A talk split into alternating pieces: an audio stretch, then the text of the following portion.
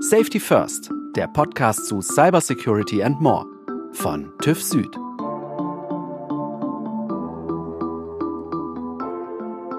Sie sind noch nicht überall, aber sie werden überall sein. Alle die Dinge, die zum sogenannten Internet of Things, dem Internet der Dinge gehören. Daheim ist das vielleicht die smarte Glühbirne oder ein digitaler Assistent wie Google Home und Alexa. Im Unternehmensumfeld sind es zum Beispiel Überwachungskameras, das Gebäudeautomationssystem oder auch das Voice-over-IP-Telefon. Was sie alle gemeinsam haben, man sieht es diesen Geräten oft auf den ersten Blick gar nicht an, dass sie sich ins Heimnetzwerk oder Unternehmensnetzwerk einklinken und mit dem Internet verbinden. Und was wir dadurch auch ganz gerne mal vergessen, auch unser Internet of Things muss sicher sein gegen Cyberangriffe, genau wie unsere Laptops, unsere Smartphones oder Unternehmensserver. Tja, das ist leider bisher noch Wunschdenken. Viele smarte Geräte sind nur sehr schlecht geschützt oder sogar überhaupt nicht. Wie sich das ändern kann, darüber spreche ich heute mit Björn Eibig. Er leitet den Bereich Cyber- und Informationssicherheit beim TÜV Hessen und hilft Unternehmen dabei, ihr Internet of Things sicherer zu machen. Ich bin Schlien Schürmann und ich freue mich, dass ihr zuhört. Herzlich willkommen, Björn. Hallo. Björn, vielleicht äh, kannst du uns eine kleine, einfache Definition geben für das, was alles im Internet of Things so drinsteckt. Also eine smarte Glühbirne und ein komplexes System für die Produktion oder die Gebäudesteuerung. Das sind ja alles sehr unterschiedliche Dinge. Gibt es da so einen Oberbegriff, eine Oberdefinition dafür? Also eine genaue Definition gibt es dafür letztendlich nicht. Die smarte Glühbirne, gut, die wird jetzt im Unternehmen nicht so die Anwendung finden, aber ich sag mal, alles, was digital gesteuert wird und was auf einem Embedded Betriebssystem, was auf Linux basiert, das kann man grob unter den Begriff Internet of Things Device oder IoT Device letztendlich fassen. Die basieren eben auf kleinen Sensoren, die über eine sogenannte Firmware betrieben werden letztendlich und diese Sensorik sammelt die Daten ein und liefert die dann weiter an ein dahinterliegendes System letztendlich, wo sie dann entsprechend ausgewendet oder für ihren eigentlich bestimmten Zweck weiter verwendet werden können. Das können wir dann wiederum oft nicht nachvollziehen, weil das so im Hintergrund passiert, weil man ja auch nicht angezeigt bekommt, dass das alles passiert, ne? Genau, man weiß gar nicht, wenn man so einen Sensor letztendlich mal vor sich sieht, was der genau macht und auch der Betreiber oder Benutzer, der jetzt verantwortlich ist für die Produktion, der weiß es häufig gar nicht, was genau damit gemacht wird und welche Daten erhoben werden und wie diese Daten transportiert werden und wo sie überall letztendlich auch gespeichert werden. Wir freuen uns ja eigentlich äh, oft, dass unser Gebäude oder unsere Maschinen in der Produktion immer schlauer werden, immer einfacher auch zu bedienen werden. Aber wo entsteht denn gerade in Unternehmen zum Beispiel das Problem mit diesem Internet of Things? Ja, das große Problem, was uns häufig in der Praxis begegnet, ist, dass dadurch ein sehr großer Graubereich entsteht. Ich will mal ein Beispiel nennen. Die IT ist hinlänglich bekannt und für die IT fühlt sich auch das IT-Department oder die IT-Abteilung in jedem Unternehmen verantwortlich. Das heißt, unter IT fasse ich jetzt mal zusammen Server, Clients, von mir aus gerne auch noch Smartphones und Tablets. Im industriellen Umfeld oder direkt im Produktionsumfeld ist das anders, ja. Dadurch, dass dort immer mehr Digitalisierung stattfindet, werden eben Internet of Things Devices dort vermehrt auch eingesetzt. Häufig begegnet uns es aber dann so, dass die Zuständigkeiten nicht eindeutig geregelt sind. Das heißt, die IT-Abteilung denkt sich, okay, da hat jetzt jemand aus der Produktion ein IoT-Device bestellt, der wird schon wissen, was er damit macht und was damit zu tun ist. Ich vergebe diesem Device noch eine IP-Adresse und das war's dann letztendlich. Umgedreht, wenn man sich wieder auf die andere Seite stellt, denkt der Produktionsverantwortliche wiederum, okay, das Gerät braucht eine IP-Adresse, da kümmert sich bei uns intern die IT-Abteilung drum die werden schon dafür sorgen, dass es entsprechend abgesichert betrieben wird. Und äh, genau da liegt das Problem und die hohen Risiken, weil da nämlich dieser Graubereich eben entsteht und die Zuständigkeiten nicht eindeutig geregelt sind und diese werden dann häufig eben von den Angreifern ausgenutzt. Sind das auch so Beispiele, auf die du so in deiner Arbeit stößt in klassischen Unternehmen? Ja, durchaus. Also wir unterhalten uns ja im regen Austausch mit beiden Seiten, also diese beiden Parteien, die ich gerade genannt habe. Einmal die Produktionsverantwortlichen und die IT-Verantwortlichen. Und da hören wir eben immer, das schwarze Peter rüberschieben, wenn ich es mal so nennen will. Die mhm. Produktionsverantwortlichen sind häufig natürlich nicht so IT-affin, haben auch häufig nicht das tiefe IT-Wissen was IT-Verantwortliche haben, beziehungsweise das Team der IT-Verantwortlichen. Und daher haben sie auch nicht die notwendige Awareness, um entsprechend sensibel mit äh, dem Thema Digitalisierung im Unternehmen umzugehen. Auf der anderen Seite haben die IT-Verantwortlichen häufig wenig Kenntnisse oder geringe Kenntnisse der genauen Produktionsabläufe und worum es in der Produktion geht. Also jeder hat so seine eigene Brille, sage ich mal, auf. Ist das für dich auch so, dass du teilweise in Unternehmen kommst und erstmal abfragst, wie viele IoT-Geräte finden denn überhaupt statt in diesem Unternehmen? Ja. Und die sagen dann, gut, es sind so drei, vier und es stellt sich raus, nee, es sind acht. Ja, also eine häufige Antwort ist eben, wir wissen es nicht genau und man kriegt dann immer nur Schätzfragen. Ja. Eine genaue Inventarisierung von IoT-Devices findet man in Unternehmen sehr, sehr selten. Gibt es da so eine Checkliste, die man abarbeiten kann oder die du dann vorlegst? Äh, sowas wie, habt ihr zum Beispiel die entsprechenden Telefonanlagen oder Kameras oder Türöffnungssysteme und so weiter? Also natürlich gehen wir mit offenen Augen zu unseren Kunden und wenn wir vor Ort sind, dann sieht man es teilweise ja schon. Also wenn wir in Meetingräumen sind, dann sieht man da vielleicht eine Konferenzanlage, dann sieht man da schon Schalter oder sowas, die zu einer Haussteuerungsanlage gehören. Man sieht irgendwelche Access Points, die vielleicht WLANs aufziehen, aufspannen. Wenn man ein bisschen sich mit der Thematik auskennt, dann sieht man das schon und spricht es letztendlich auch dann direkt an. Und häufig kommt dann sehr viel Erstaunen von der Seite gegenüber, woher wissen Sie das denn? Und dann sage ich, ja, gucken Sie doch mal da. Da oben hängt ein IoT-Device. Hier vorne am Fernseher hängt eine Videokamera und eine Konferenzanlage. Das sind alles IoT-Devices und das fällt den Verantwortlichen häufig gar nicht aus. Und äh, ähnlich sieht es natürlich auch im Produktionsumfeld aus. Wo kannst du da in deiner Arbeit ansetzen oder wie kannst du das Internet of Things sicherer machen? Ja, also wir bieten dazu eine sehr schöne Beratungsdienstleistung an IoT Security. Und dort nutzen wir eben ein Tool, den IoT Inspector, der uns erlaubt, diese IoT Devices relativ schnell auf Sicherheit zu prüfen. Das heißt, wir extrahieren die Firmware, das ist also quasi das Herzstück äh, jedes IoT Devices, das Betriebssystem, wenn man das mal mit der IT-Welt vergleicht und können das eben in 10 bis 15 Minuten relativ schnell auf bekannte Sicherheitslücken analysieren und bieten dadurch natürlich einen Mehrwert und holen auch die Produktionsverantwortlichen in den ja, produzierenden Teilen eines Unternehmens dadurch ganz gut ab und können das natürlich auch so an die Einkaufsabteilung geben und der Einkaufsabteilung damit einen ganz guten Hebel zur Verfügung stellen oder ein Instrument zur Verfügung stellen, wie sie gewährleisten können, dass nur sichere IoT-Devices beschafft werden. IoT-Inspektor klingt nach jemandem in einem Blaumann, der da reinkommt, aber du hast gesagt, das ist ein Tool, also eigentlich eine KI, die da dran arbeitet. Ja, letztendlich ist es das auch. Also es ist ein cloud-basiertes System, wo eine gewisse Intelligenz in Algorithmen hinterlegt ist. Das ist korrekt.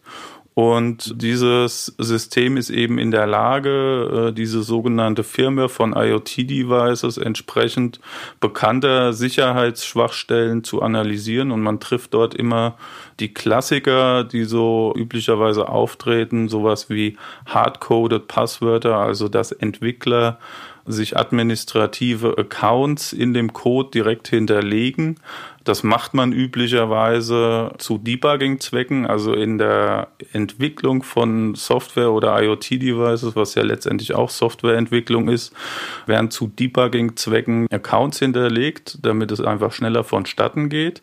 Eigentlich sollte es so sein, dass es dann eine Qualitätssicherung gibt und bevor das Gerät quasi released wird, wie man das in der Fachsprache nennt, sollten solche Accounts deaktiviert werden oder aus dem Code entfernt werden. Leider ist es so, dass wir durch unsere Analysen da immer feststellen, dass dies nicht der Fall ist. Björn, jetzt hattest du schon erzählt, äh, wie der IoT-Inspektor arbeitet. Was ist denn da der Unterschied zu der Arbeitsweise in der klassischen IT-Security mit so einem Penetration-Testing, also wo noch sehr manuell alles durchgetestet wird? Der IoT-Inspektor schaut nach bekannten Sicherheitsschwachstellen und analysiert die direkt aus der Firmware heraus. Wenn man das jetzt mal reflektiert auf die klassische IT, dann wäre das der klassische Pentest von einem Server oder einem Client. Der Nachteil dabei ist, dass so ein Pentest natürlich wesentlich mehr Zeit in Anspruch nimmt und wesentlich länger braucht und dadurch natürlich auch wesentlich kostenintensiver ist. Und wenn man mal im Hinterkopf behält, dass extrem viele IoT-Devices auch im Produktionsumfeld natürlich immer mehr eingesetzt werden, dann stellt das die Vorteile, die wir mit dem IoT-Inspector da haben, schon heraus, nämlich dass wir zeitlich sehr viel schneller unterwegs sind und dadurch auch für unsere Kunden Kosten sparen können. Und das geht im laufenden Betrieb oder muss man dafür, ich sage jetzt mal, wenn es Produktionsmaschinen beispielsweise sind, muss man die für die Zeit abstellen und die sind nicht einsatzbereit? Ja, das geht im laufenden Betrieb. Das ist auch ein weiterer großer Vorteil gegenüber einem Pentest. Beim Pentest ist es nämlich so, dass es immer mal passieren kann, dass ein wichtiger Prozess oder wichtige Dateien irgendwie nicht mehr zur Verfügung stehen und dadurch das System, das gerade untersucht wird, das gerade gepentestet wird, für eine gewisse Zeit nicht mehr zur Verfügung stehen kann. Im direkten Produktionsumfeld ist es natürlich sehr unschön. Das ist der Riesenvorteil von unserem IoT-Inspektor. Dort ziehen wir dieses Firmware-Image ab. Das heißt, die Produktion ist völlig unberührt davon und das wird quasi offline analysiert, was eben ein weiterer Vorteil unseres Vorgehens darstellt. Ähm, Björn, jetzt hast du ja schon gesagt, ihr stoßt immer wieder auch auf äh, Sicherheitslücken. Was sind denn so die Klassiker? Also wie schlimm ist es denn tatsächlich mit diesen IoT-Geräten? Ja, also Klassiker sind eben diese hardcoded Passwörter, die von den Entwicklern der IoT-Devices vergessenen administrativen Zugangsdaten, die direkt. Da steht dann als Accountname Admin und als Passwort nochmal Admin sozusagen. Genau, oder 1234 oder ein sehr mhm. leicht erratbares Passwort. Teilweise finden wir aber auch Beispiele wie Root und kein Passwort. Also man kann sich dann einfach mit dem administrativen Benutzer einloggen, ohne dass man irgendein Passwort reingeben muss. Das finden mhm. wir auch teilweise. Weiteres Thema, was uns immer wieder auch in der Praxis begegnet, ist eben, dass veraltete Paketversionen eingesetzt werden und die im Laufe der Zeit nicht mehr aktualisiert werden. Paketversionen sind zum Beispiel ein SSL-Daemon ist eine kleine Serverkomponente, die dazu dient, die Verschlüsselung bei einem zum Beispiel Remote-Zugriff oder wenn sich ein Benutzer einloggt in ein Device sicherzustellen. Und das kann häufig eben verwendet werden, um Angriffe darauf zu fahren. Das heißt, wenn ein SSL-Daemon veraltete Versionen, wo bekannte Schwachstellen drin sind, hat, dann ist das direkt eine offene Flanke und angreifbar sogar aus der Ferne teilweise, je nachdem, welche Ausprägung die Schwachstelle hat, für die entsprechenden Angreifer. Gibt es denn da Unterschiede zwischen Konsumergeräten und denen für Unternehmenseinsätze? Also wir untersuchen oder haben hauptsächlich Geräte oder Devices untersucht, die in Unternehmen eingesetzt werden. Da kann ich nur Vermutungen anstellen. Ich gehe mal davon aus, dass es dahingehend nicht sehr viele Unterschiede gibt, weil natürlich auch Geräte, sage ich mal, übergreifend eingesetzt werden. Also Devices, die vom Hersteller eigentlich für den privaten Bereich gedacht sind, werden natürlich auch in Unternehmen eingesetzt, weil der Verantwortliche das Gerät vielleicht kennt, weil er es selber zu Hause nutzt und weil er es cool findet. Und dann denkt er sich, alles klar, ich tue was Gutes, ich weiß, wie das funktioniert. Ich gucke jetzt mal, ob wir das auch in unserer Firma einsetzen können. Wenn wir jetzt in die Firma gehen, sozusagen, welche Bereiche sollten sich denn für die IoT-Sicherheit interessieren oder an wen richtest du dich denn mit deiner Beratung? Generell sollte man hier nicht unterscheiden zwischen dem Thema IT-Sicherheit oder Informationssicherheit und IoT-Sicherheit im Speziellen. Es sollte grundsätzlich so sein, dass alle im Unternehmen eine gewisse Awareness haben und Sensibilität für das Thema Informationssicherheit oder IT-Sicherheit. Im Speziellen, jetzt auf IoT-Devices gesehen, sollte natürlich der Produktionsverantwortliche und auch die Produktionsmitarbeiter eine gewisse Sensibilität für dieses Thema haben und wissen, welche Geräte und welche Devices sie einsetzen und vor allem welche Kommunikationsverbindungen diese aufbauen, wo Daten gespeichert werden und wo eventuell auch unverschlüsselt Daten transportiert werden. Ein großer Use Case, den wir auch für den IoT Inspector immer sehr gerne sehen. Ich nenne hier mal ein Beispiel.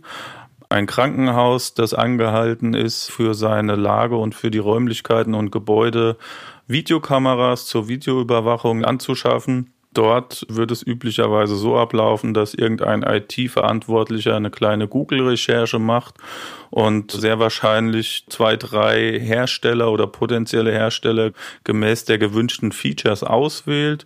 Und häufig ist unsere Erfahrung eben, dass da nicht das Beste, sondern meistens eben das günstigste dem Einkauf vorgeschlagen wird, das günstigste Device durch den IoT-Inspektor und durch unsere Dienstleistung hat der Einkauf da eben einen sehr guten Hebel zu sagen, man könnte hier auch das sicherste Device letztendlich einkaufen, indem einfach mal eine Firmware von diesen drei ausgewählten überprüft wird und durch den IoT-Inspektor quasi analysiert wird und man dann sehen kann, okay, äh, Hersteller 1 hat so und so viel Schwachstellen, vielleicht sollte man den nicht nehmen.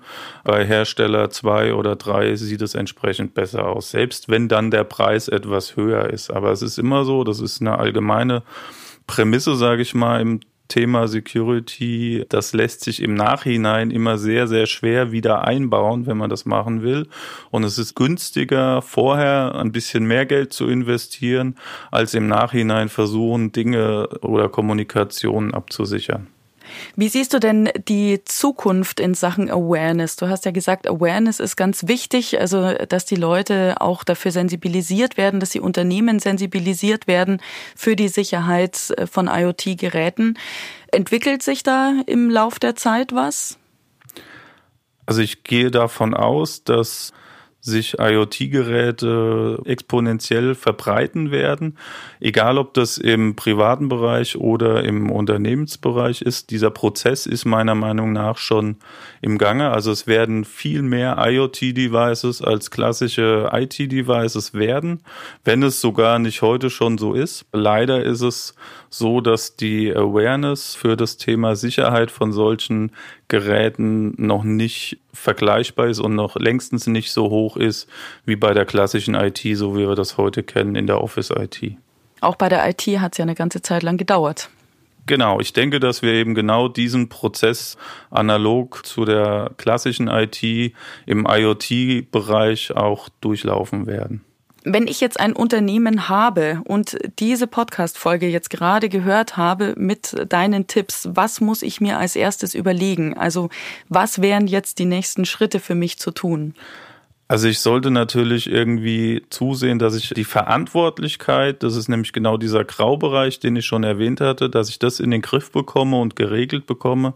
Das heißt, dass ich innerhalb äh, der Produktion und auch innerhalb der IT Verantwortlichkeiten definiere, wer für das Thema IoT-Devices verantwortlich ist und dort dafür Sorge trägt, dass eine gewisse Inventarisierung und eine Aktualität der Inventarisierung auf beiden Seiten auch stattfindet, dass es einen regen Austausch zwischen diesen beiden Verantwortlichkeiten aus dem IT und aus dem Produktionsumfeld gibt Und dann sollte natürlich das Thema IoT-Devices integriert werden in die übergreifende, ich nenne es mal Sicherheitsstrategie, dass IoT-Devices auch aktualisiert werden, soweit das möglich ist und in Patch-Strategien oder Patch-Konzepte, wie sie für die IT schon vorhanden sind, dass die adaptiert werden und auf IoT-Devices ausgerollt werden. Das wären so die dringendsten Punkte, die ich da sehe.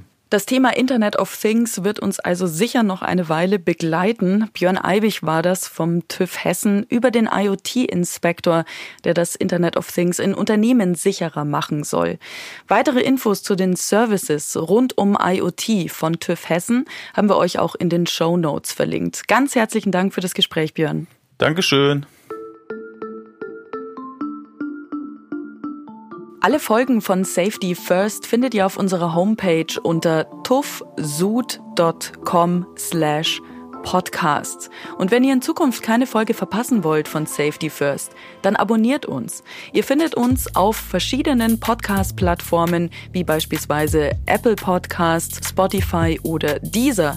Und wenn euch Safety First gut gefällt, dann freuen wir uns natürlich sehr über eine gute Bewertung. Vielen herzlichen Dank fürs Zuhören und bis zum nächsten Mal.